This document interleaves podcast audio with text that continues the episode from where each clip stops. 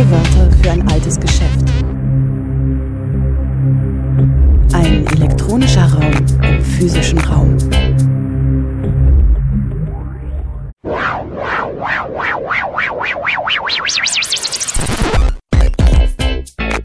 Playback. Willkommen zu O-Ton Playback bei Radio Dreieckland. Heute mit einem Mitschnitt aus den internationalen Wochen gegen Rassismus 2021. Das Freiburger Programm war dieses Jahr online und wir senden heute die Veranstaltung Decolonize, das Alexander Ecker Denkmal und die Uni Freiburg. Es sprachen Julia Rensing und Heiko Wegmann von Freiburg Postkolonial und die Soziologin Manuela Boatka von der Uni Freiburg. Die Veranstaltung fand am 16. März 2021 statt. Ich möchte gerne ein paar Infos einmal zunächst zu Alexander Ecker äh, geben, ein bisschen Hintergrundinformationen, ähm, damit wir dann, wie Katja schon gesagt hat, noch mehr uns anschauen können, warum wir das Denkmal im Institutsviertel und die Rolle Eckers und das, wofür er steht, ähm, als problematisch ansehen.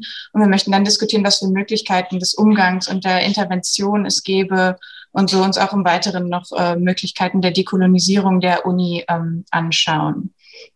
Zunächst einmal ähm, zum Hintergrund. Wer war Alexander Ecker überhaupt? Ähm, er war Sohn einer Freiburger Professorenfamilie und lehrte zunächst in Basel und Heidelberg, bis er 1850 äh, zurück nach Freiburg zog und den Lehrstuhl für ähm, Physiologie, vergleichende Anatomie und Zoologie übernahm. Sieben Jahre später hat sich sein Aufgabengebiet verschoben und er wurde Professor für Anatomie mit einem Schwerpunkt auf der Anthropologie. Und das war auch so sein Hauptinteressengebiet. Und das war auch der Zeitpunkt, zu dem er dann ähm, die bekannte oder die nach ihm benannte anthropologische Sammlung gründete, auf die wir heute auch noch weiter eingehen werden. Diese Ecker-Sammlung hat heute etwa 1600 Archivierungsnummern und davon sind laut Daniel Möller, der seine Magisterarbeit ähm, zum Thema geschrieben hat, etwa 1350 Nummern menschliche Schädel. Und diese Archivierungsnummern gehen bis auf das Jahr 1810 zurück. Heute befindet sich diese Sammlung im Keller des KG2s in der Innenstadt. Ähm, Großteil dieser Schädel kommt aus Süddeutschland. Knapp ein Drittel der Gebeine ist aus Übersee. Und es sind genau diese, die immer wieder ähm, in den letzten Jahren die Aufmerksamkeit auf die Sammlung ähm, gelenkt hat und die, ähm, die diese Sammlung auch besonders kontrovers ähm, ja, machen. Ähm, dennoch scheint es für einige manchmal streitbar, inwiefern Eckers Forschung überhaupt als problematisch oder rassistisch ähm, angesehen werden kann, weil eben auch ein zentraler For äh, Fokus von ihm auf dieser Erforschung der Schädel aus Deutschland lag. Wenn man sich da allerdings diesen größeren Kontext seiner Forschung und der Beschaffung der Gebeine ähm, aus Übersee anschaut, sieht man relativ bald, dass Ecker und auch Eckers Position ähm, sehr ähm, sozusagen in kolonialen ähm, Strukturen verstrickt war und er sich auch in diesem bewegte. Und da spielte auch keine Rolle, dass sich das Deutsche Kolonialreich erst später gegründet hat. Genau, vielleicht noch mal ein bisschen mehr zum Beschaffungskontext und den Netzwerken, die ähm, Ecker nutzte. Die beruhten eben auf asymmetrischen Machtverhältnissen, denn im Jahr, also im 19. und 20. Jahrhundert waren es zumeist Offiziere, Händler, Mediziner, Missionare oder Forscher, meist Männer, die ähm, Kulturgüter oder menschliche Gebeine aus Übersee ähm, zurück an die Metropolen gesandt hat. Und dazu wurden diese direkt ähm, angeschrieben und mit der Beschaffung beauftragt häufig. Und das war auch bei Ecker der Fall hier ähm, auf der PowerPoint sehen Sie zwei Beispiele.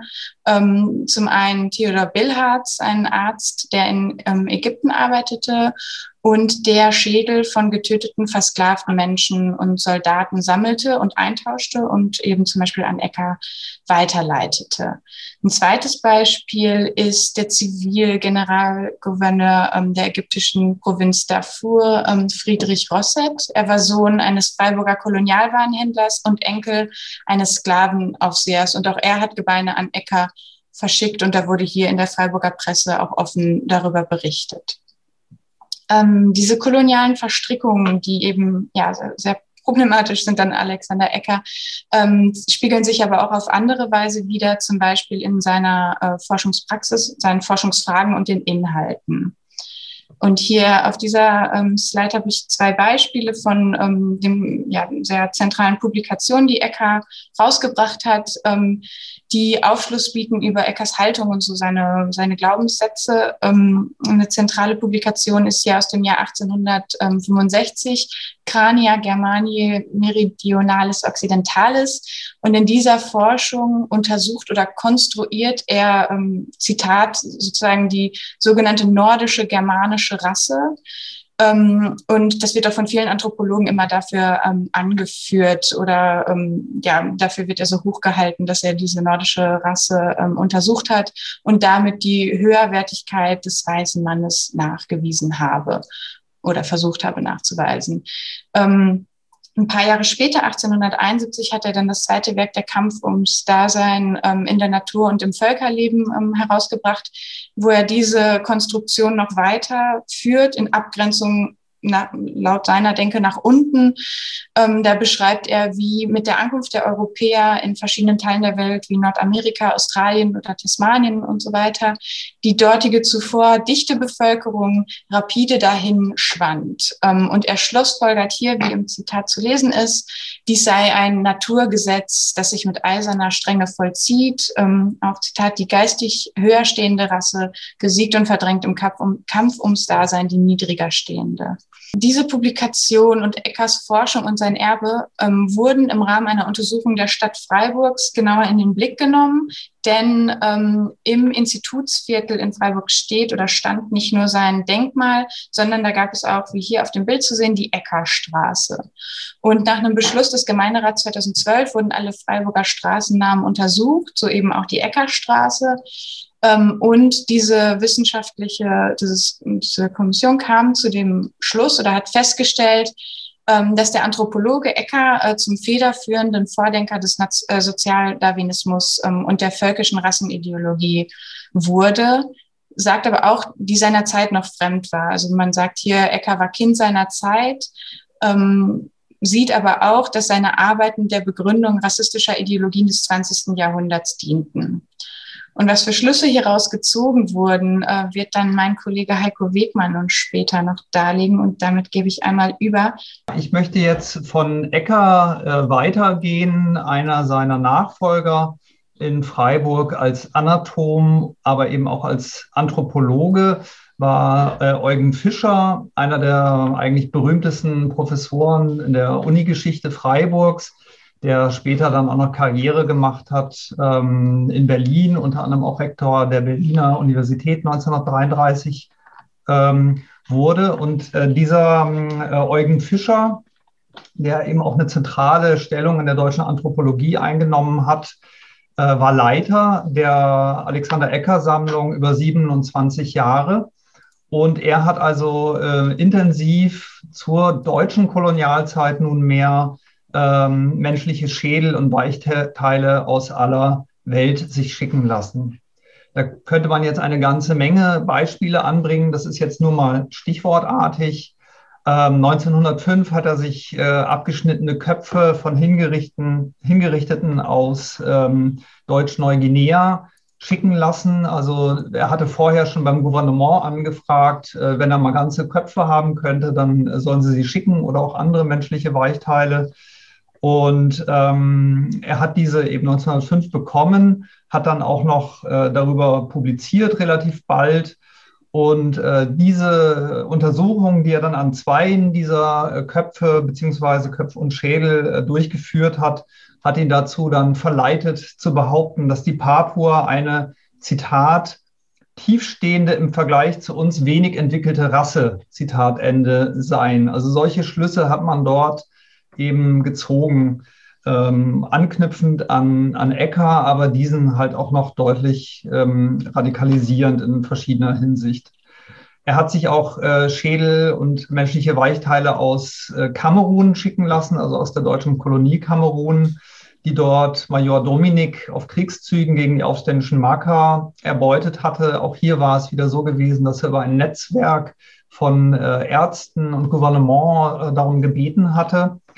Und äh, also als äh, Major Dominik dann äh, gestorben ist, hat er eben auch in der Freiburger Zeitung geschrieben, dass äh, in einem Nachruf, dass äh, Freiburg auf ewig mit Dominik verbunden sein werde durch seine großzügigen äh, Sammlungen und weil es ja so toll gewesen sei, was er in Kamerun gemacht habe und dass es so außerordentlich bedauernswert sei, dass er sich gegen Kritik an Kriegskeulen hätte verteidigen müssen.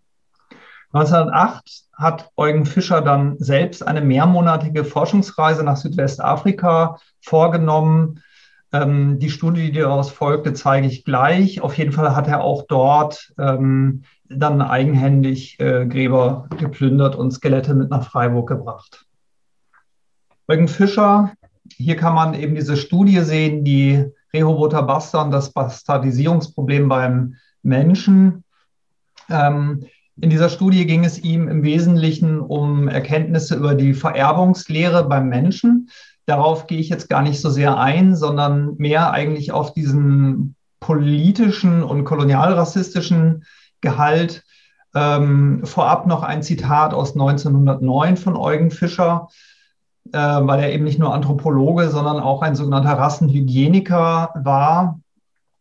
Zitat, nicht eindringlich genug kann gepredigt werden, dass jeder Tropfen Blut von farbigen Rassen, der in unserem Volkskörper Aufnahme findet, uns schädigt, unheilbar schädigt. Das war also die politische Agenda, die hinter dieser ähm, scheinbar so neutralen wissenschaftlichen Forschung stand. Und in diesem äh, zentralen Werk über die Rehoboter Basta heißt es dann 1913 über deren Schicksal, weil er sich eben bevölkerungspolitisch Gedanken machte, äh, wie man mit den Bastern in Zukunft umgehen solle. Also man gewähre den ihnen äh, eben das Maß an Schutz, das sie als uns gegenüber minderwertige Rasse benötigen, um dauernden Bestand zu haben, nicht mehr und nur so lange, wie sie uns nützen. Sonst freie Konkurrenz, das heißt hier meiner Meinung nach Untergang. Dieses Zitat knüpft praktisch an das Zitat, das wir von Alexander Ecker vorhin äh, gezeigt haben, äh, an, also äh, Prognose Untergang, aber in diesem Fall, äh, da man diese Rehoboter Baster, die eben eine sogenannte Mischlingsbevölkerung zwischen Weißen und Schwarzen äh, gewesen sind, hat man sie als, als höherwertiger als die Schwarzen und als minderwertiger als die Weißen angesehen und konnte sie eben eine Zeit lang äh, noch gebrauchen. Das war also die sozialdarwinistische Denkweise Fischers als einem bedeutenden Nachfolger Alexander Eckers wir können jetzt die ganze Nachfolge an oder auch parallel, was es alles in Freiburg an, an sogenannter Rassenforschung gegeben hat, hier nicht im Einzelnen aufdröseln, weil das jetzt nicht im Zentrum steht. Ich denke, Eugen Fischer war jetzt äh, das prominenteste Beispiel. Es gibt auch etwas weniger prominente Beispiele. Äh, oder um ein anderes noch sehr prominentes zu nennen, Hans F.K. Günther, der später Professor für Rassenbiologie noch in Freiburg wurde und äh, ein Schüler wiederum Fischers war. Aber das soll hier erstmal reichen an der Stelle. Ähm, wir möchten jetzt einen Bogen machen, nachdem wir jetzt diesen Wissenschaftlern den Raum eingeräumt haben, äh, zu namibischen Aktivistinnen weil insbesondere in Namibia ist die Frage der menschlichen Überreste, die in deutschen Archiven lagern, äh, besonders heiß diskutiert, äh, insbesondere unter den Herero und unter den Nama. Und äh, aus diesen beiden, von diesen beiden Seiten hat es in Freiburg ähm, Vorträge gegeben. Das eine war von Esther Munyangwe, ähm, die in Freiburg an der Evangelischen Hochschule 2008 gesagt hat, äh, unsere Vorfahren ruhen, ruhen nicht in Frieden und also sehr deutlich gefordert hat, dass die Deutschen sich endlich äh, stärker mit ihrer Kolonialgeschichte und insbesondere mit dem Genozid an den Herero äh, auseinandersetzen.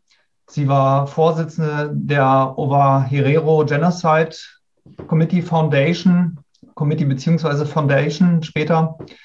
Ähm, 2013 äh, war Ida Hoffmann in Freiburg, eine namibische Parlamentsabgeordnete und gleichzeitig Chairperson of the Nama Genocide Technical Committee.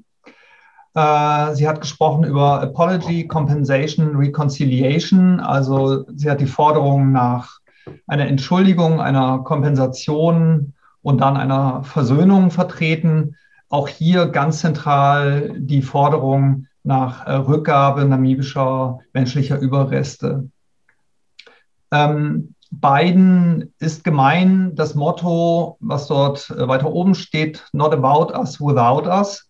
Das heißt, ihnen ist unheimlich wichtig, gehört zu werden, dass also das nicht nur über die Kanäle äh, von Regierungs, also auf regierungsamtlicher Seite läuft, sondern dass sie hier in Deutschland eben auch wahrgenommen werden und ihre äh, Gruppen und Vereinigungen.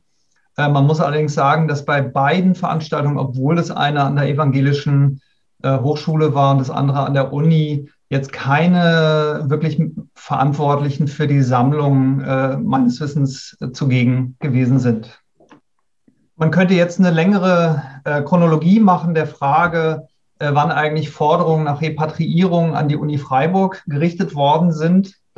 Die ältesten, die mir bekannt sind zumindest, äh, stammen von 1993 und 1994, als erste Anfragen aus ähm, Australien kamen.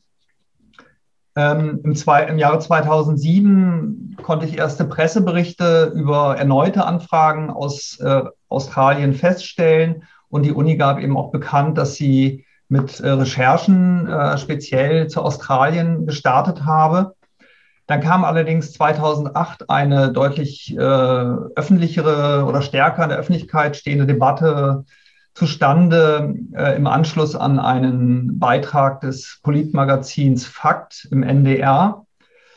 Ähm, und ähm, das hat dann nochmal, sagen wir mal, gut zwei Jahre gedauert, bis dann eben Kontakte entstanden zwischen dem namibischen Botschafter und der Uni Freiburg und die Uni mit Herkunftsklärungen begonnen hatte. Zu dem Faktbeitrag muss man noch sagen, dass der namibische Botschafter in Deutschland, Peter Katjavivi, dort äh, ganz deutlich gefordert hat, dass ähm, die deutschen Institutionen, die Human Remains aus Namibia haben, diese selbsttätig, ähm, also sich an die Botschaft beziehungsweise an den namibischen Staat wenden sollen zum Ziele einer Restitution. Die Charité, die in dem Beitrag neben der Uni Freiburg im Hauptgegenstand war, hat dann auch sofort Kontakt aufgenommen und in Freiburg hat es eben etwas länger gedauert.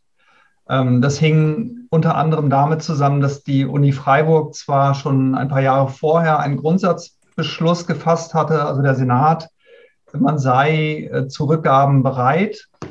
Prinzipiell, ähm, wenn Anfragen vorlägen. Nun war es aber so, dass die namibische Seite und auch der namibische Staatspräsident gesagt hatten, äh, kommt nicht in die Tüte. Die, die uns die Schädel weggenommen haben, die sollen sich melden. Wir stellen keine Anfrage, sondern die sollen sich melden. Und da war also eine gewisse Blockade eine Zeit lang gegeben. Im Jahr 2014 kam es dann tatsächlich zur ersten Repatriierung aus Freiburg von ähm, 14 Schädeln an eine namibische Delegation. Man muss dazu sagen, dass die Charité schon im Jahre 2011 eine erste ähm, Restitution vorgenommen hat. In Freiburg hatte das nicht ganz gereicht von der Zeit her ähm, und den Untersuchungen her. Insofern äh, wurde Freiburg dann, war Freiburg 2014 dran, wo aus, von der Charité in Berlin auch eine zweite Rückgabe erfolgte. Hier sehen wir die Direktorin des National Museum of Namibia äh, mit dem Archivleiter der Uni Freiburg im Haus zur lieben Hand. Ähm, gegenüber vom Haus zur lieben Hand ist die Waldsee-Müller-Karte angebracht, die, auf die wir dann später noch kamen. Ähm, diese ganze Rückgabeproblematik ähm, müsste man eigentlich jetzt noch sehr stark vertiefen, aber wir wollen ja heute noch aufs Denkmal raus. Deswegen lasse ich das da jetzt einfach mal stehen. Ich sage nur dazu, dass es ein äh, in vielfacher Hinsicht äußerst komplizierter Prozess ist, sowohl wegen der politischen Implikationen ähm, als auch wegen der schlussendlichen Identifikation, woher jetzt die Schädel in der ähm, Alexander Ecker Sammlung tatsächlich sind, ähm, wegen Problemen der Provenienzforschung, der Zuordnung und so weiter. Aber das können wir jetzt hier nicht äh, vertiefen. Also es ist auf jeden Fall eine Sache, die immer äh, recht viel Zeit und Mittel beansprucht.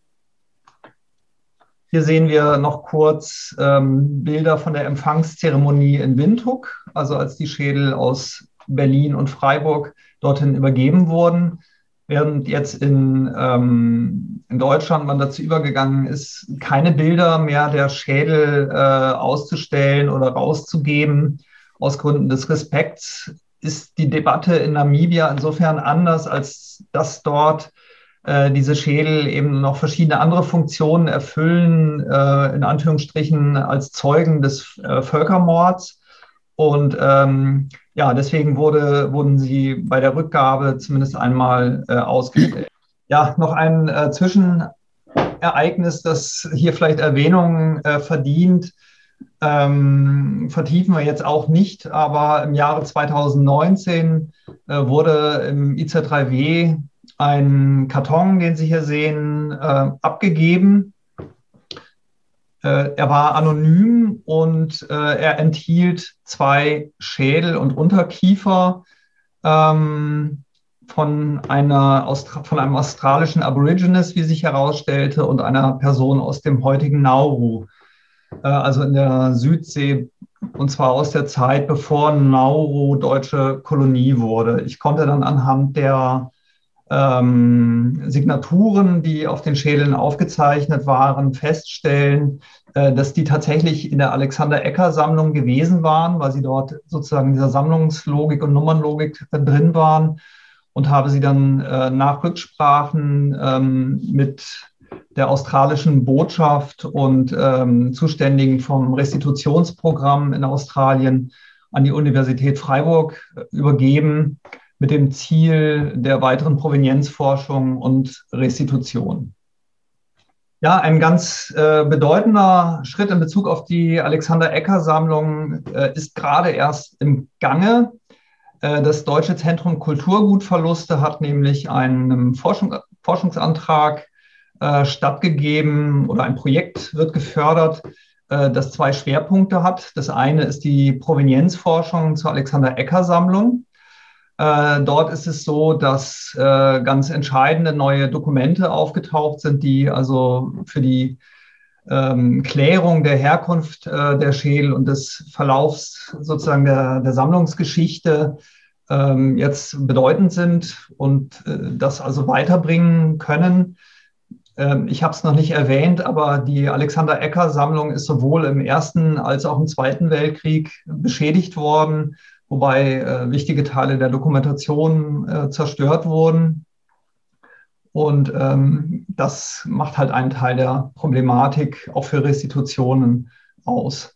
Das andere ist, dass Fragen des heutigen Umgangs mit Restitutionen ähm, bearbeitet werden sollen. Und während für die Provenienzforschung eben der Universitätsleiter äh, Dr. Dieter Speck und die biologische Anthropologin Professor Dr. Ursula Wittwer-Backofen zuständig sind, ähm, ist Professor Dr. Andreas Mehler vom Arnold Bergstresser Institut für den zweiten Punkt sozusagen des heutigen Umgangs ähm, zuständig oder leitend zuständig, ähm, was wir von Freiburg Postkolonial aus also nur ähm, sehr begrüßen können dass also diese Komponente da ist, dass eben nicht nur eine historische Forschung da ist, sondern eben auch der Umgang bearbeitet wird. Und ein Teil dieses äh, Projektes ist auch die Einsetzung eines wissenschaftlichen Beirates. Sie sehen hier, äh, dass dieser Beirat also wirklich international besetzt ist äh, mit Wissenschaftlerinnen äh, aus ehemaligen Kolonien Deutschlands, aber auch darüber hinaus. Und äh, ich denke, das wird die ganze Frage der Bearbeitung, äh, wie geht man mit diesem äh, kolonialen bzw. postkolonialen Erbe um, ähm, also deutlich äh, vorantreiben wird und ja, wie gesagt, sehr begrüßenswert. Ein anderer Punkt ist, dass es schon sehr lange ein Modul zur Alexander Ecker Sammlung im Uniseum, also dem Universitätsmuseum, äh, gibt.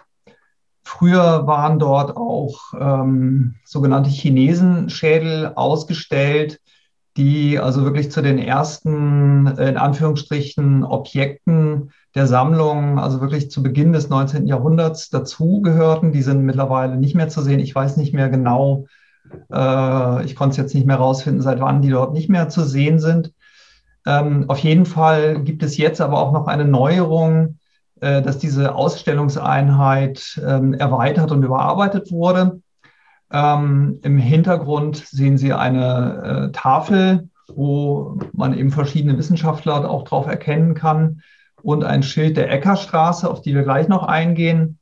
Äh, besonders wichtig erscheint mir aber dieser sechseckige Tisch, ähm, wo sechs verschiedene Perspektiven auf das Thema äh, Alexander Ecker Sammlung und Anthropologie in Freiburg ähm, wiedergegeben werden. Und wenn jetzt das Uniseum vielleicht auch bald wieder öffnen kann, äh, dann wird man auch erstmals diese, dieses neue Modul ansehen können, auf das ich dann ganz gespannt bin. Jetzt kommen wir langsam zum Alexander Ecker Denkmal. Wofür steht es denn eigentlich heute? Ist das Alexander Ecker Denkmal nur ein Symbol des ehrenden Andenkens für eine besonders bedeutende Persönlichkeit ihrer Zeit? Das ihrer Zeit ist natürlich wichtig, weil man natürlich immer die Debatte hat, misst man jetzt Personen äh, an den Maßstäben ihrer Zeit oder pfropft man ihnen eine moralisierende ähm, Ansicht von heute auf. Das ist äh, sozusagen die Perspektive derjenigen, die sagen, bloß nichts verändern, das ist alles Cancel Culture und so weiter. Ähm, oder kann man auch selbstbewusst sagen, das, Denk das Denkmal steht auch angesichts dessen, dass diese anthropologische Sammlung ja auch bis heute Alexander Ecker Sammlung heißt, eben auch für die sogenannte Freiburg-Phalanx, so wie Paul Weindling, äh, die Tradition der Rassenkunde, Rassenbiologie und Eugenik an der Uni Freiburg von Ecker über Fischer und Johann Schäuble bis hin zu Hans F.K. Günther genannt hat. Das heißt, auf dem Alexander Ecker Denkmal, wir werden es gleich noch sehen, ist zwar nur seine Büste und, und sein Name genannt, aber bei diesem Namen schwingt aus unserer Perspektive eben viel mehr mit, zumal sich seine Nachfolger ja auch sehr explizit auf ihn bezogen haben. Im April 2018 erfolgte die Umbenennung der nach Alexander Ecker benannten Straße äh, im Institutsviertel. Und äh, dem ging also ein Prozess über einige Jahre voraus, ähm, mit dem Ergebnis, dass zunächst mal eine Expertenkommission eingesetzt wurde, die sich über Jahre mit allen potenziell belasteten Straßennamen in Freiburg auseinandergesetzt hat. Und äh, dann hat sie 2016 einen Bericht vorgelegt. Den kann man auch äh, online auf, den, auf der Webseite der Stadt sich angucken, wo dann zu jeder Straße eben äh, eine Einschätzung steht, umbenennen, nicht umbenennen, kommentieren. Da gab es also verschiedenste Möglichkeiten. Und äh, bei Alexander Ecker hieß es so, angesichts der zum Teil fragwürdigen Methoden der Beschaffung seiner Forschungsobjekte, in Klammern Bestellungen von Schädeln, und aufgrund der rassekundlichen Ziele seiner Studien erscheint es nicht mehr angebracht, den Wissenschaftler in Freiburg durch eine Straßenbenennung zu ehren. Das heißt, man hat hier ähm, nicht hervorgehoben, was vielleicht manche an Ecker loben, seine Verdienste um die Universität äh, und einiges andere allgemein über in der Anatomie, in der vergleichenden Anatomie, Zoologie und so weiter, sondern man hat gesagt, von heute aus gesehen ist es, ähm, ist es einfach problematisch und man sollte das nicht mehr machen. Wir haben äh, kürzlich eine Anfrage an die ähm, Pressestelle der Universität Freiburg gestellt und die hat uns jetzt zu einigen Informationen verholfen, die ich jetzt im Folgenden noch zeigen möchte. Unter anderem äh, gab es eine, als eine Folge dieser Straßennamenkommission eine uni-interne Expertenkommission, die Konsequenzen aus dieser Straßennamenexpertise erarbeiten sollte. Das war also eine wirklich verschwindend kleine äh, Pressemeldung, die mir auch gar nicht bekannt war oder die ich zumindest wieder vergessen habe, weil ich auch seit 2016 nie wieder irgendwas davon gehört hatte. Ähm, also die haben offensichtlich keinen irgendwie öffentlichen Bericht äh, dazu vorgelegt. Die Leitung lag bei der Professorin Gisela Riescher, äh, Politikwissenschaftlerin, und ähm, in dieser Presseerklärung äh, hieß es auch von Seiten des Universitätsrektors Professor Dr. Schiever, äh, dass das Umbenennen von Straßen also äh, irgendwie gar nicht ginge, äh, wenn man das einfach so macht. Äh, aber man wolle sich als Uni gleichzeitig trotzdem der Geschichte stellen. Ähm, wie wir jetzt erfahren haben, eben aus dieser Presseantwort, ähm, hat dieser Abschluss, äh, also hat 2019 einen Abschlussbericht mit Empfehlungen zum weiteren Vorgehen vorgelegen, der unseres Erachtens eben nicht öffentlich ist.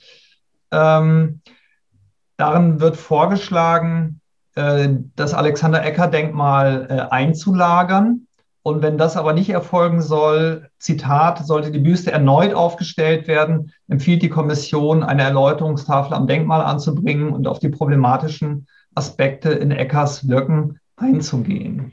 Das letzte ist jetzt eben die Frage, was ist im Jahr 2020 passiert? Wir haben hier mal äh, drei Bilder nebeneinander gestellt. Das eine ist das Alexander Ecker Denkmal im Original. Also Alexander Ecker ist 1887 gestorben. Äh, bereits 1890 wurde ihm dieses Denkmal, was Sie links sehen können, äh, gesetzt mit einer Bronzefigur. Äh, das musste wohl relativ bald durch eine ähm, Marmornachbildung ähm, ersetzt werden. Und äh, dieses Denkmal ist irgendwann kaputt gegangen. Ich bin mir aber eben nicht sicher, das konnten wir jetzt nicht äh, klären, ob es im Ersten Weltkrieg kaputt gegangen ist, wo ja eine Bombe ins Anatomische Institut geworfen wurde. Ähm, ob es dabei schon kaputt gegangen ist oder erst im Zweiten Weltkrieg. Auf jeden Fall haben wir hier in der Mitte ähm, die neuere Fassung und diese wurde dann eben im Jahre 2020 im Zuge der Black Lives Matter Bewegung, wie man hier sehen kann, also mit blauer und roter Farbe besprüht, woraufhin die Universität Anfang Dezember 2020 äh, die Büste abgebaut hat, also das Denkmal als solches steht. Nur die Büste ist äh, demontiert und bis vor kurzem äh, prangte da eben auch noch dieses blaue Logo drauf. Auf dem rechten Bild können Sie vielleicht noch so schemenhaft äh, das sehen. Auf dem Schild kann man jetzt aber wieder Alexander Ecker äh, das ähm, erkennen, seinen Namen. Und ähm, ja, also wir wissen nicht, äh, wer das gewesen ist, aber offensichtlich hat sich der Name Alexander Ecker eben auch in, im Rahmen dieser Bewegung äh, rumgesprochen.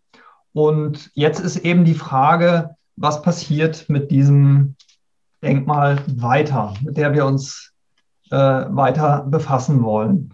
Ja, dann möchte ich ja zu meiner Kollegin äh, wieder übergeben. Wir stellen uns eben die Frage, wie könnten ähm, produktive Interventionen mit diesem Denkmal aussehen? Also Vielleicht vorweg gesagt, äh, bevor die äh, Julia gleich äh, Beispiele bringt. Prinzipiell ist ja immer die Frage, demontiert man was oder kommentiert man etwas oder lässt man es einfach so, wie es ist? Und ähm, ja, wir finden, fänden halt, wenn das Alexander Ecker-Denkmal dastehen würde, aber wirklich deutlich ähm, kommentiert würde, wäre das ein wirklich wichtiger Umgang, um eben auf diese ganze Problematik der Rassenkunde in Freiburg hinzuweisen. Ich darf vielleicht auch sagen, dass ich vor einigen Jahren bei einer Veranstaltung mit äh, Professor Schiever, dem Unirektor, äh, das schon mal angeregt habe. Ähm, man könnte doch ein ergänzendes oder Gegendenkmal oder sowas äh, dort mit aufbauen. Dann hätte man auch keine Denkmalproblematik, soweit sie überhaupt gegeben ist. Und damals hat der Professor Schiever gesagt, ähm, das wäre absolut unnötig, weil ähm, Eugen Fischer müsse man kritisch sehen, aber Alexander Ecker nicht. Der sei eben ein Kind seiner Zeit gewesen. Sozusagen da war die rote Linie zwischen Ecker und Fischer. Und wir finden aber, dass eben auch Ecker äh, hier kritischer betracht werden, betrachtet werden sollte. Und ja, damit gebe ich zu Jule über. Ja, kannst du einfach weiter dann teilen? Das wäre super. Ja. Ich, es sind ja nicht so viele, ich sage dir Bescheid. Ja. Genau, ähm, wie Heiko gerade schon ein bisschen angedeutet hat, wollen wir jetzt einfach noch ein paar Interventionsformen vorstellen, die gerade ähm, ja so zu beobachten sind in Deutschland, aber auch weltweit, um diese quasi als Denkanstöße äh, zu nutzen, weil ja, äh, wie eben Heiko auch dargestellt hat, dass jetzt gerade diskutiert wird, was passiert jetzt mit dem Denkmal. Es ist gerade eingelagert, ähm, der Sockel wurde gesäubert und wir denken eigentlich, jetzt müsste es da weitergehen, ähm, wie Heiko sagt. Und ähm, genau, wir sehen hier mal eine kleine Zusammenstellung, die wir gemacht haben. Ähm, äh, so Entschuldigung, Mhm. Darf ich noch ganz kurz einen Satz sagen, den hatte ich gerade vergessen. Ja. Äh, in der Presseauskunft hieß es, dass eben jetzt in den nächsten Wochen äh, Unigremien über den finalen Umgang mit dem Denkmal entscheiden. Und insofern ähm, sehen wir auch gerade jetzt eigentlich ein sehr gutes Zeitfenster dafür, dass es dann auch mal eine öffentliche Debatte darüber geben könnte. Entschuldigung. Genau, ja. Und das, das ist quasi hier unser Beitrag oder wir hätten Lust, darüber jetzt im Weiteren zu diskutieren und auch im Anschluss zu hören, was es ähm, ja hier im, ähm, bei den ZuhörerInnen äh, für Ideen oder Gedanken dazu gibt. Ähm, genau, deshalb einmal zu dieser ähm, Zusammenstellung, die wir hier haben so Figuren, wie wir hier links sehen, die bemalt, ähm, demoliert, gestürzt wurden, gab es ja in den Medien in den letzten Monaten ähm, zu Hauf, äh, Haufe. Und ähm, wir haben hier links eben die Figur von Hermann von Wissmann, Gouverneur des damaligen Deutsch-Ostafrikas.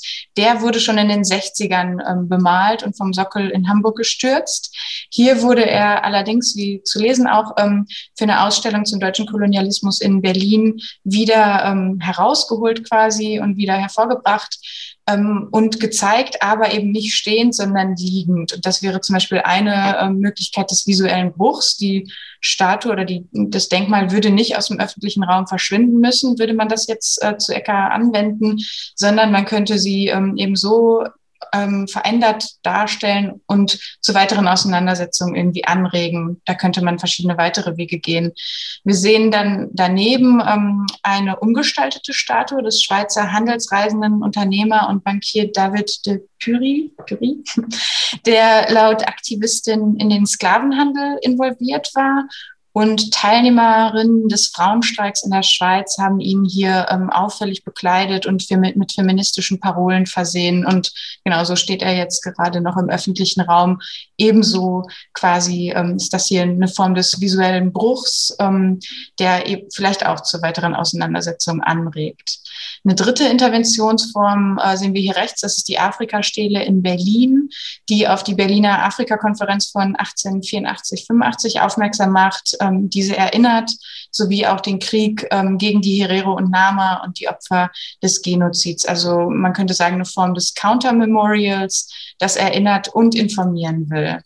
Genau, ähm, auf der nächsten Folie haben wir noch mal ein paar mehr ähm, oder zwei weitere Auseinandersetzungen oder kreative Interventionsformen ähm, gefunden und dargestellt. Ähm, hier wollen Künstler nämlich ähm, quasi sich mit der Leerstelle in der Erinnerungskultur selbst auseinandersetzen. Wir sehen links den Künstler Kiluanji Kiahenda aus Angola der hat ähm, quasi die leeren Sockel von entfernten Kolonialdenkmälern in Angola aufgesucht und die sozusagen neu befüllt. Also wir sehen hier so lebendige ähm, Denkmäler, wenn man so will. Und wie sein Titel auch sagt, er will damit diese Leerstellen quasi neu definieren oder redefining the power. Und ähm, ja, hier macht so quasi einen subversiven Vorschlag und einer, der ähm, auch irgendwie eine neue, neue Geschichte oder eine neue ähm, Erinnerungskultur der Gegenwart ähm, darstellen will. Ähm, rechts ein vielleicht ähnlicher Ansatz von Philipp Koyometz äh, mit seinem Werk Sorry for Nothing, das 2019 im Humboldt-Forum errichtet wurde und das quasi die, die Idee der Leerstelle ganz zentral als Gegenstand nimmt. Also er hat hier sehr aufwendig dieses quasi inexistente oder unsichtbare Denkmal ähm, installiert und das soll als Symbol für die Leerstelle im öffentlichen Gedenken an die Kolonialkriege und seine Opfer stehen. Ähm, er hat auch ganz ähnliche Arbeiten schon vorher gemacht, ähm, einen leeren Sockel ähm, äh, zum Beispiel in Karlsruhe errichtet. Genau, dann haben wir noch ähm, ein weiteres Beispiel oder eigentlich drei auf der nächsten Folie. Ähm, hier kann man ganz gut anhand von einer Figur, einer historischen quasi, aber so auch dem Denkmal äh, drei unterschiedliche Interventionsformen ablesen, und zwar dem Edward Colston Denkmal ähm, in Bristol. Ähm, hier links ein super prominentes Bild. Die Idee des Sturzes, die wir hier sehen, quasi ähm, als Intervention, ist wohl die bekannteste. Das ähm, war seit dem letzten Sommer ähm, ja auch äh, permanent in den Medien ähm, zu beobachten. und hier sehen wir links, wie eben als Form der Intervention DemonstrantInnen die Statue erst durch die Stadt gezogen haben und dann in den Fluss geschmissen. Somit ist Colston aber aus dem öffentlichen Raum verschwunden. Das könnte natürlich jetzt bei Ecker auch so bleiben. Aber wenn man ähm, sich genauer anschaut, was vorher oder auch nachher mit Colston passiert ist, ist noch spannend vielleicht zu sehen, dass schon 2016 sich der Künstler Hugh Locke mit, ähm, der, mit dem Denkmal auseinandergesetzt hat und es quasi fotografisch umgestaltet hat. Wir sehen hier, ähm, Colston hat ein Kostüm ähm, aus Ornamenten, Gold, Schmuck und Ketten an.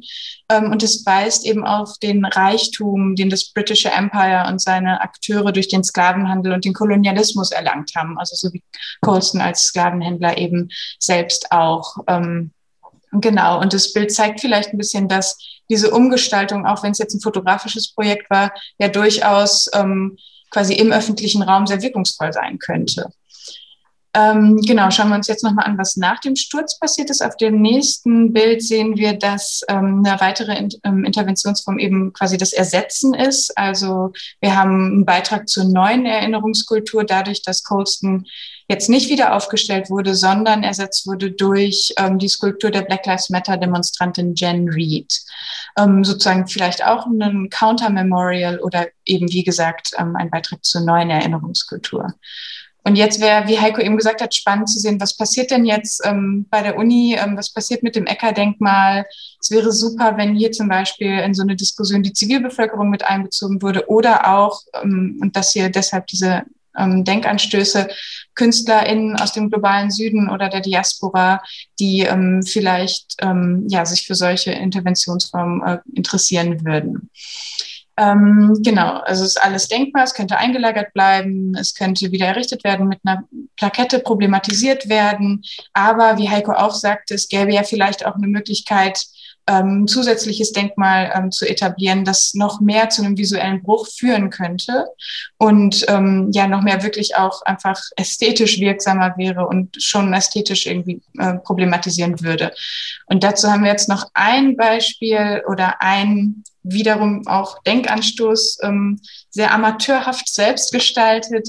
Das ist ein Fotoprojekt des Künstlers Mark Alvin Barbey, ähm, was wir hier hauptsächlich sehen. Ähm, und wir haben daraus eben diese Collage gemacht und Eckers Kopf ähm, eingefügt. Denn ähm, das ist jetzt ein sehr kontroverses Bild vielleicht und auch ein kontroverses Projekt an sich, aber es zeigt ganz gut diesen Perspektivwechsel oder vielleicht auch die, die ähm, Wirkungsmacht von so ähm, ja, visueller Intervention und Subversion.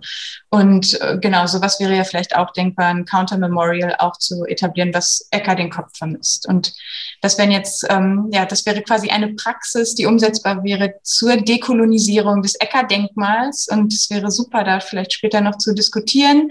Aber es ist auch eine ideale äh, Brücke zu weiteren Fragen der Dekolonisierung der Uni, des öffentlichen Raums, ähm, von Symbolen und so weiter. Und hier würde ich dann an Manuela übergeben. Ich glaube, grundsätzlich zu erklären, warum wir uns damit befassen, ähm, ist vielleicht auch gar nicht nötig, kann ich zwar gerne machen, ähm, weil von den Fragen her ich das Gefühl habe, dass alle, die hier sind oder zumindest die Fragen gestellt haben, aus dem Grund hier sind, weil sie die ähm, Notwendigkeit und den Wunsch ähm, nach Veränderung, nach Kontextualisierung und oder Dekolonisierung haben. Und da vielleicht zu unterscheiden, ähm, und sich zu fragen, was machen wir denn ähm, mit diesen äh, Beispielen oder sind es nur die Beispiele? Wir haben jetzt über Ecker und, und Fischer ähm, gesprochen als sehr prominente Beispiele und dann drumherum ähm, über andere äh, Kontexte beziehungsweise andere ähm, Teile Deutschlands und andere Länder. Ähm, die Frage wäre, wie können wir das ähm, für Freiburg auch ausweiten? Oder ist es überhaupt möglich? Oder ist es nur Ecker und Fischer? Und äh, eigentlich ist es jetzt damit auch schon getan? Und ich bin auch deshalb so dankbar für die Möglichkeit hier zu sein, weil ähm, es auch mit der Möglichkeit, mit IC3W und mit Freiburg Postkolonial zusammenzuarbeiten, für mich der erste Schritt getan ist, aus dem Elfenbeinturm der Uni ähm, herauszukommen und mit ähm, denjenigen, die ähm, politisch aktivistisch, künstlerisch äh, und in einen öffentlichen Raum intervenieren, zusammenzuarbeiten. Das ist für mich auch Teil dessen, was es heißt, die Uni zu dekolonisieren. Ähm, jetzt ganz kurz zu den Beispielen, die ich mitgebracht habe. Können Sie die sehen? Hier die Präsentation Heißt äh, ein bisschen provokant, aber auch ein bisschen. Amerika kommt aus Freiburg, Fragezeichen, vom Standpunkt des Deutschtums, in Anführungszeichen, gestern und heute. Das sind Anspielungen an die zwei Beispiele, auf die ich eingehen möchte. Und wir können gucken, wie weit wir ähm, kommen. Wir können es auch fließend in eine Diskussion einbringen. Aber zu der Frage, kommt Amerika aus Freiburg, ist äh, das natürlich eine Anspielung auf das bereits genannte Uniseum. Das war meine erste, wirklich meine erste Erfahrung mit der Uni Freiburg. Ähm, als ich hier angestellt wurde, gab es so eine Führung für neu äh, berufene ProfessorInnen äh, durch das Uniseum. Und ähm, aufgefallen ist mir dann die Broschüre mit dem Titel Amerika kommt aus Freiburg, das im Uniseum ausgestellt wurde und sich auf die Karte bezog, die von Martin Waldseemüller 1507 ähm, erstellt wurde. Die erste Weltkarte, auf der der Name des Kontinents Amerika verzeichnet war. Und zum äh, 500. Jubiläum der Erstellung dieser Karte, also im Jahre 2007, hat die Universität und das Uniseum diese Broschüre rausgegeben mit dem Titel ähm, Amerika kommt aus Freiburg, allerdings ohne Fragezeichen. Das Fragezeichen ist jetzt von mir. Sie finden ähm, die PR-Seite der Uni Freiburg, ist da der, diese Broschüre, dieser Flyer ähm, als PDF-Datei ähm, herunterzuladen unter Presse- und Öffentlichkeitsarbeit. und beschrieben wird die Broschüre oder der Flyer mit, ähm, es wird hier besch äh, beschrieben, wie der amerikanische Kontinent von einem Freiburger seinen Namen erhalten hat. Der Kartograf Martin Walsemüller war der Erste, der die neu entdeckten Gebiete als Erdteil darstellte, wobei ihm ein folgenschwerer Irrtum unterlief. Und die ganze Broschüre dreht sich äh, um diesen Irrtum, äh, obwohl der Name auf Englisch und Deutsch, Sie können es, glaube ich, schlecht erkennen, Amerika kommt aus Freiburg ist, also nicht als ironische Brechung, sondern als Statement, als Aussage. Ähm, was ist der Irrtum? Aus der Sicht derer, die die Broschüre erstellt haben, besteht der Irrtum darin, dass ähm, Martin Walsemüller im Jahre 1507 dachte, es sei Amerigo Vespucci gewesen, der die Amerikas entdeckt hat oder Amerika entdeckt hat. Und stattdessen wäre es aber Kolumbus.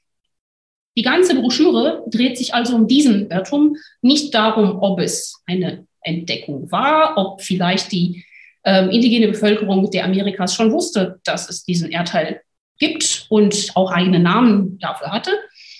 Ähm, so ein paar Ausschnitte aus der Broschüre, also das ist hier dann ähm, gleich in groß, mit ähm, einem Ausschnitt aus der Karte, die übrigens am ähm, an der Wand von KG3, also gegenüber vom Haus zur lieben Hand, hängt. Ähm, man geht oft dran vorbei, ohne sich groß damit zu beschäftigen, weil eben keine Intervention, nicht mal eine englischsprachige Tafel, geschweige denn eine Intervention, die das kontextualisiert, damit verbunden ist. Ähm, also die, Karte, die Karte ist es nicht, das ist natürlich eine Kopie. Das Original wurde längst verkauft an die Library of Congress in Washington, also auch nicht dahin, wo Columbus angekommen war ähm, oder Americo Vespucci hingereist, äh, hingereist ist, sondern nach ähm, Washington. Ähm, und sonst wird eigentlich die Figur von Martin Walsemüller ähm, zelebriert ähm, dafür, dass es heißt, ganz am Anfang hier der erste Absatz, Amerika, das Wort hat, hat sich uns eingeprägt, man spricht gemeinhin nicht von den Vereinigten Staaten, sondern einfach nur von Amerika und den Amerikanern. Doch woher kommt diese Bezeichnung? Nur die wenigsten wissen, dass der Begriff Amerika erst durch das Werk, erst durch das Werk eines Freiburgers in die ganze Welt verbreitet wurde. Und es wird ähm, durchgezogen. Ich zeige Ihnen nicht ähm, alles. Ähm, die der Hinweis auf den Fehler, auf den folgenschweren Irrtum, es sei nämlich nicht Americo Vespucci, der ja nach Kolumbus äh, noch in die Amerikas gekommen war, ähm, aber nach ähm, Vespucci ist die Karte von Walsemüller benannt worden. Walsemüller hat das erkannt, er hat versucht, den Namen noch zu ändern, aber seine Weltkarte hatte sich zu dem Zeitpunkt schon so gut verbreitet, dass der Irrtum schon ähm, sich eingeprägt hatte und alle nannten den Kontinent Amerika, alle nicht, alle Europäer die bis dahin auch nicht wussten, dass es diesen Erdteil gibt. Natürlich nannte die indigene Bevölkerung ähm, mit vielen anderen Namen, Abya Yala ist der bekannteste, den äh, Erdteil schon eine ganze Zeit. Und diese Idee von dem neuen Kontinent, von dem neu entdeckten, äh, wird auch mit ähm, Hinweisen auf die Karte. Also so ist Südamerika zum Beispiel auf der Karte dargestellt. Sie erkennen an den geraden, ups, an den geraden Grenzen, ähm, dass es eine Karte dessen ist, wie weit Europäer gekommen waren. Ähm, die Grenze ist also deshalb gerade, weil sie nicht wussten, was danach ist oder was danach kommt und wie viel noch äh, an Erdteil folgt. Es steht auch quer hier Terra Ultra Incognita, also sehr unbekanntes Land. Und die Idee ist, ähm, hier der neu entdeckte Erdteil wird zum ersten Mal auf einer Karte Amerika genannt. Also das ist der Ausschnitt aus der Karte. Ähm, Im Endeffekt wird diese, diese Idee der Entdeckung ähm, nur darin gebrochen, dass es heißt, ähm, Amerika kommt aus Freiburg aus einem Irrtum. Nichtsdestotrotz ist es ähm, der Stolz der Uni Freiburg, hier siehe da auch mit einer Broschüre nach 500 Jahren zelebriert das und hier am Ende der letzte ähm, Absatz sagt, der Freiburger Kartograf Walsemüller hat als erster die neu entdeckten Gebiete als Erdteil dargestellt. Und er hat einem Irrtum Geburtshilfe geleistet und damit dem neuen Kontinent einen Namen gegeben, Amerika. Ähm, auch wird ähm, Walsemüller mit einer Straße geehrt, allerdings nicht in Freiburg selbst, sondern in Schallstadt-Wolfenweiler, wo er geboren wurde. Er ist zwar in Freiburg aufgewachsen und in Freiburg zur Schule gegangen, aber auch dort heißt es Kartograf aus Wolfenweiler und Namensgeber von Amerika. Und diese Idee von Geburtshilfe ähm, hat sich die, das Rathaus von Wolfenweiler auch zu eigen gemacht.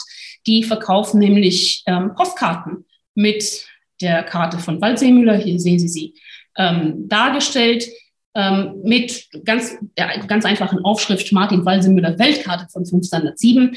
Auf der Rückseite der Postkarten steht allerdings ähm, Geburtsurkunde Amerikas. Wie Rathäuser so Geburtsurkunden und Eheurkunden und so weiter ausstellen, hat Wolfenweiler die Geburtsurkunde Amerikas ausgestellt. Was ich damit sagen will, ist, es gibt so viel Potenzial, nicht nur für Bachelor- und Masterarbeiten, nicht nur für künstlerische, politische, aktivistische Interventionen, um das zu kontextualisieren, sondern alleine die Tatsache, dass wir oft an dieser Karte vorbeigehen und auch nicht mal wissen, was damit ist, und wie die Geschichte der Uni Freiburg damit verbunden ist, äh, zeigt, dass ein weiteres Gespräch darüber, ähm, wie Sprache verwendet wird und wie sie polarisiert und politisiert und manchmal nicht politisiert, ähm, ist es höchste Zeit, sich auch damit näher ähm, zu befassen, würde ich sagen. Und damit bin ich bei dem äh, Punkt ähm, Deutschtum. Ähm, ich weiß nicht, ob das ähm, dem einen, der einen oder anderen aufgefallen ist. Ähm, ich habe mal dieses Bild gemacht, als die Sonne sehr schön schien auf das ähm, Kollegiengebäude. Aber vielleicht kann man erkennen, dass da noch steht, dem ewigen Deutschtum. Ich habe auch einen Ausschnitt. Hier sieht man es besser. Ähm, das ist, es hat eine längere Geschichte, da werde ich jetzt nicht drauf eingehen. Es ist seit einigen Jahren, wir haben versucht, ähm, vorhin auch mit Heiko Wegmann und Julia Rensing darüber ähm, zu ähm, philosophieren, wann das genau war, äh, anscheinend seit den 90ern, ähm, ist zumindest der Schriftzug nicht mehr vergoldet, sondern ähm, ist zwar noch zu lesen, aber nicht mehr in den Vordergrund gestellt. Mit dem ähm, Wort, mit dem Begriff des Deutschtums, aber auch mit dem Konzept dahinter, hat sich allerdings ähm, eine andere prominente Figur Freiburgs auseinandergesetzt. Die Rede ist von ähm, Max Weber, von dem Soziologen, der allerdings in Freiburg keinen, keinen Lehrstuhl für Soziologie hatte, sondern für Nationalökonomie. Und ähm, sehr bekannt ist in dem Zusammenhang seine Antrittsvorlesung ähm, vom ähm, Jahre 1895, wo er sich mit der Frage des Deutschtums auseinandergesetzt hat, indem er eigentlich Bismarcks Kulturkampfpolitik als eine Frage des Standpunkts des Deutschtums, der Verteidigung der Staatsräson dargestellt hat. Ich versuche das ähm, nur ganz kurz zu zeigen. Ähm, also für Weber ist es in dieser ähm, Sprache dann die Wissenschaft von der Volkswirtschaft, Politik, eine politische Wissenschaft, eine Dienerin der Politik, ähm, also der dauernden machtpolitischen Interessen der Nation. Und deshalb spricht er äh, am Ende davon, ähm, die weltliche Machtorganisation der Nation und der Nationalstaat ist für uns der letzte Wertmaßstab auch der volkswirtschaftlichen Betrachtung der Staatsräson. Wenn wir ähm, Max Weber in der Soziologie lehren, kommt als allererstes, Max Weber ist für die Objektivität für, von Soziologie zuständig. Er hat es als erster theoretisiert. Weder das ist richtig, noch das andere Extrem, aber das Kontextualisieren dessen, dass wir hier von einem Wertmaßstab sprechen, also das absolute Gegenteil von einer ähm, objektiven, neutralen Sichtweise, hat Weber auch nicht mal ähm, vermieden, sozusagen. Er hat es ganz ähm, offen gelegt. Ihm ging es in erster Linie darum, dass der äh, Kulturkampf, den Bismarck als eigentlich antikatholische Politik gegen ähm, vor allem polnische Bauern in Ostpreußen ähm, geführt hat, zu theoretisieren in Kategorien. Deshalb spricht er vom Deutschtum gegen Polentum, um ein kulturelles, kulturalistisches, aber eigentlich kulturrassistisches Argument zu machen. Er sagt, der polnische Kleinbau im, Ost, im Osten ist ein Typus sehr abweichender Art von dem geschäftigen Bergbauerntum, welches sich hier in der gesegneten Rheinebene durch Handelsgewächsbau und Gartenkultur sich an die Städte angliedern sehen. Der polnische Kleinbauer gewinnt an Boden, weil er gewissermaßen das Gras vom Boden frisst. Nicht trotz, sondern wegen seinen tiefstehenden physischen und geistigen Lebensgewohnheiten. Und da zieht ähm, Weber auch eine Parallele zu anderen ähm, kulturellen Unterschieden im Hinblick auf Arbeitsgewohnheit und Arbeitseffizienz. Ähm, und das macht er vor dem Hintergrund der Geschichte der USA mit den Worten, wenn N-Wort und Indianer von den Weißen drüben so verschieden bewertet werden, so wird der Grund für die Indianer von den Weißen stets dahin formuliert, they didn't submit to slavery. Sie waren keine Sklaven. Dass sie keine Sklaven waren, hat nun allerdings insofern in ihren spezifischen Qualitäten seinen Grund, als sie das Maß von Arbeit, welches der Plantagenkapitalismus verlangte, nicht aushielten. Zweifelhaft, ob rein wegen erblicher Eigenheiten oder auch ihren Traditionen zufolge und die N-Wort es leisteten. Weber ist dafür bekannt, dass er sich gegen biologischen Rassismus ausgesprochen hat. Allerdings sind solche Aussagen von einer kulturalistischen, rassistischen ähm, Tendenz her nicht zu trennen und auch nicht von, von der sozialdarwinistischen ähm, Argumentation. Auch das ist Teil dessen, wie die Uni Freiburg in die Geschichte der Wissenschaft, aber auch in die Geschichte von Diskriminierung und Rassismus eingeschrieben ist, ob wir das wollen oder nicht.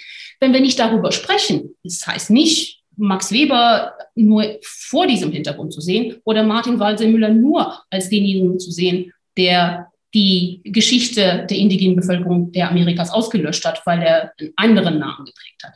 Aber wir sollten, und damit schließe ich, einfach drüber reden. In O-Ton-Playback bei Radio Dreieckland hörtet ihr Decolonize, das Alexander Ecker Denkmal und die Uni Freiburg. Der Mitschnitt einer Online-Veranstaltung mit Julia Rensing und Heiko Wegmann von Freiburg Postkolonial und der Soziologin Manuela Boatka von der Uni Freiburg. Sie fand am 16. März 2021 statt.